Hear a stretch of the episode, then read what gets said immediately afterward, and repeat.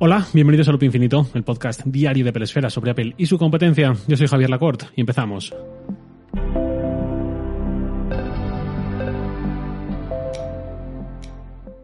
Este lunes que viene, el 1 de noviembre, que por cierto es festivo en España y por tanto no habrá episodio de Loop Infinito, ese día se cumplirán dos años desde el lanzamiento de Apple TV Plus. Y esa efeméride me voy a dedicar en este episodio a ver cómo llega este servicio a su segundo año de vida. La primera cifra que nos sirvió a todos un poco de ancla para entender por dónde van los tiros y cómo se compara el éxito o no con los grandes de esta industria es la del número de suscriptores. ¿Cuánta gente está pagando por tener este servicio?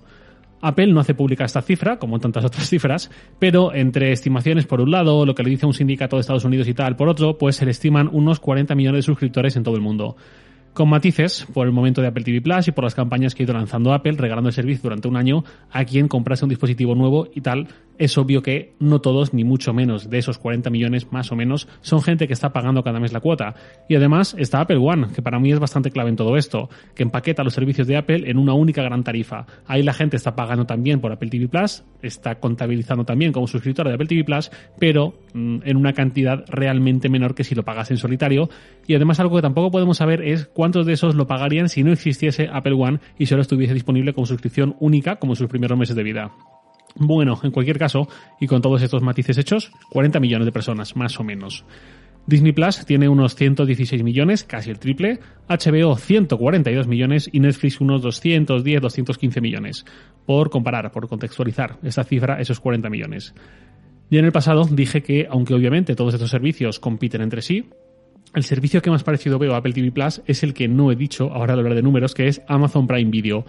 A nivel de contenidos, el enfoque de Prime Video no tiene mucho que ver con el de Apple TV Plus. De hecho, creo que en ese sentido HBO sería la plataforma más parecida a Apple TV Plus por las prioridades del catálogo, por la cantidad de elementos que salen los contenidos, por el tipo de series, de documentales, etcétera, con cierto toque de autor, con mucho cuidado visual por la fotografía y sobre todo por el tipo de contenidos que no producen, todos los nos que dicen a la hora de sacar nuevos contenidos, cosa muy diferente a Netflix por un lado y a Disney por otro lado.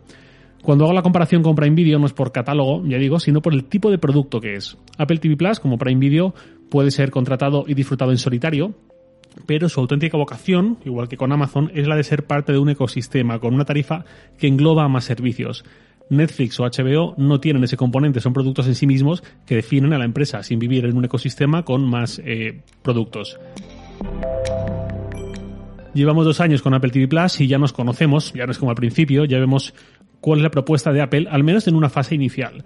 Llevamos dos años con Apple TV Plus y sigue habiendo un run run que atribuye un catálogo demasiado escaso al servicio. Y yo entiendo esta queja no la comparto, o, no la comparto del todo, digamos, me explico. Por supuesto que cuando quieres bucear en el catálogo de una plataforma de vídeo bajo demanda, enseguida notas que el de Apple TV Plus acaba enseguida, cuando lo comparas con Netflix, con HBO, con Disney, con Prime Video, etcétera. Pero hay una consideración que yo sigo defendiendo, que es que la calidad promedio creo que es superior por lo menos a Netflix y por lo menos para el público adulto, no para el infantil, que obviamente va por otro lado. Yo uso como baremo de esto, me vais a permitir eh, la teoría de barra de bar, a mi mujer, como baremo de andar por casa. A ella le da exactamente igual la tecnología, no es que no sea fan de Apple, es que la tecnología la ve como una herramienta útil en algún momento, también por la influencia de vivir conmigo, ella ha sabido apreciar algún elemento más, pero a ella le encanta lo analógico, lo tradicional y la marca que esté detrás, a mi pesar, le da exactamente igual. A ella le gusta bastante Apple TV Plus. Yo en casa tengo contratadas todas las grandes: Prime, Apple, Disney, HBO, Netflix, Filmin ella se sienta frente a la tele y ella puede elegir. Le apetece ver algo, sabe que puede picar en cualquier aplicación y bucear el catálogo. Y yo la miro, no como marido, sino como curioso por ver el comportamiento de una persona libre de sesgos cuando usa un dispositivo, cuando usa una plataforma. Ella suele entrar a Apple TV Plus con frecuencia y le ha gustado un buen porcentaje del catálogo. Curiosamente, Ted Lasso no le gustó nada y la veo yo solo, pero la serie más exitosa de Apple. Pero sí que hay otras que le han enganchado. La Costa de los Mosquitos, Defending Jacob, Ciclos, The Morning Show, eh, Truth Be Told, las entrevistas de Oprah, Home Before Dark. A mí me ha pasado igual que a ella con las Hay algunas de esas que a mí no me han gustado mucho y las dejé de ver, pero a donde voy es que, aunque desde luego una sola persona tiene cero validez para tratar de demostrar nada, cuando alguien libre de sesgos, digamos, ya sea a favor, ya sea en contra, puede ocurrir que le guste lo que ve, ¿el catálogo es reducido? Sí, sin duda. Ahora bien, porcentualmente creo que tiene una tasa de cierta calidad bastante buena. Quiero decir que es posible que haya visto las mismas series de Apple TV Plus que de HBO, que de Netflix, etcétera, más o menos en los últimos dos años, pese a que esos otros servicios tienen catálogos muchísimo más grandes.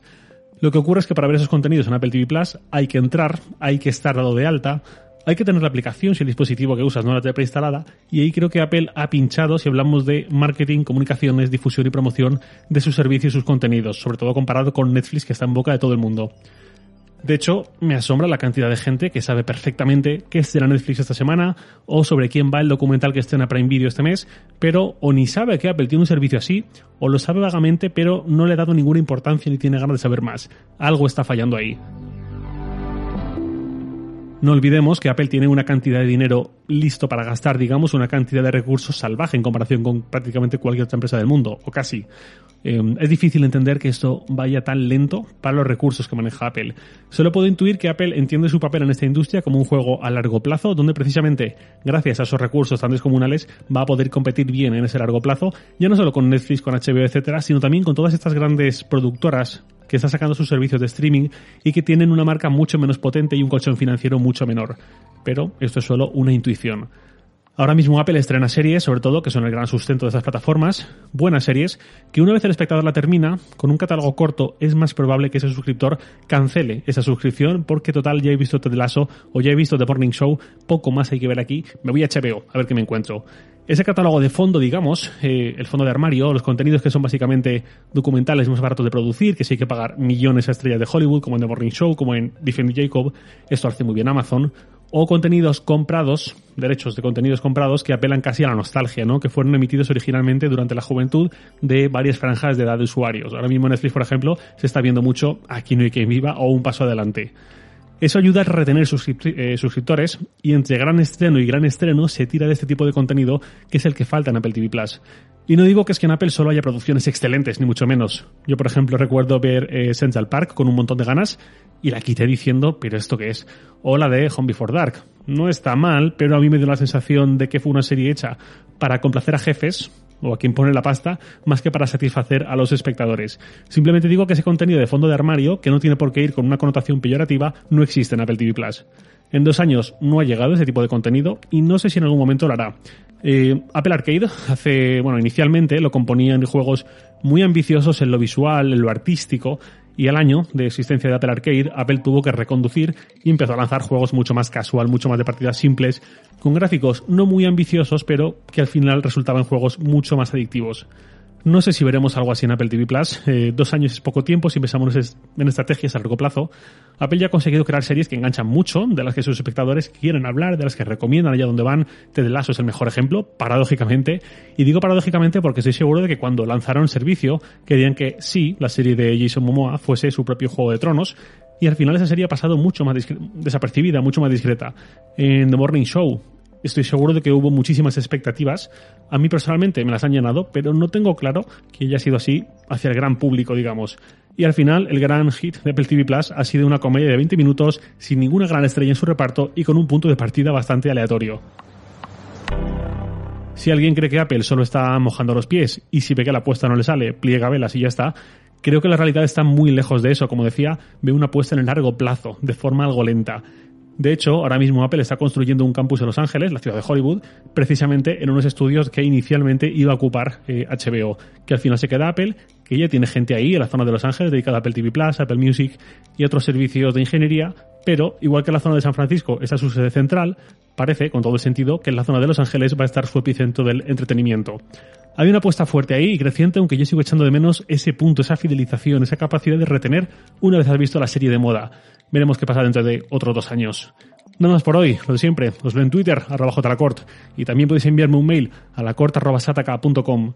Loop Infinito es un podcast diario de Pelesfera, publicado de lunes a viernes a las 7 de la mañana, hora española peninsular, presentado por un servidor, Javier Lacort, y todo por Santi Araujo. Un abrazo y hasta mañana.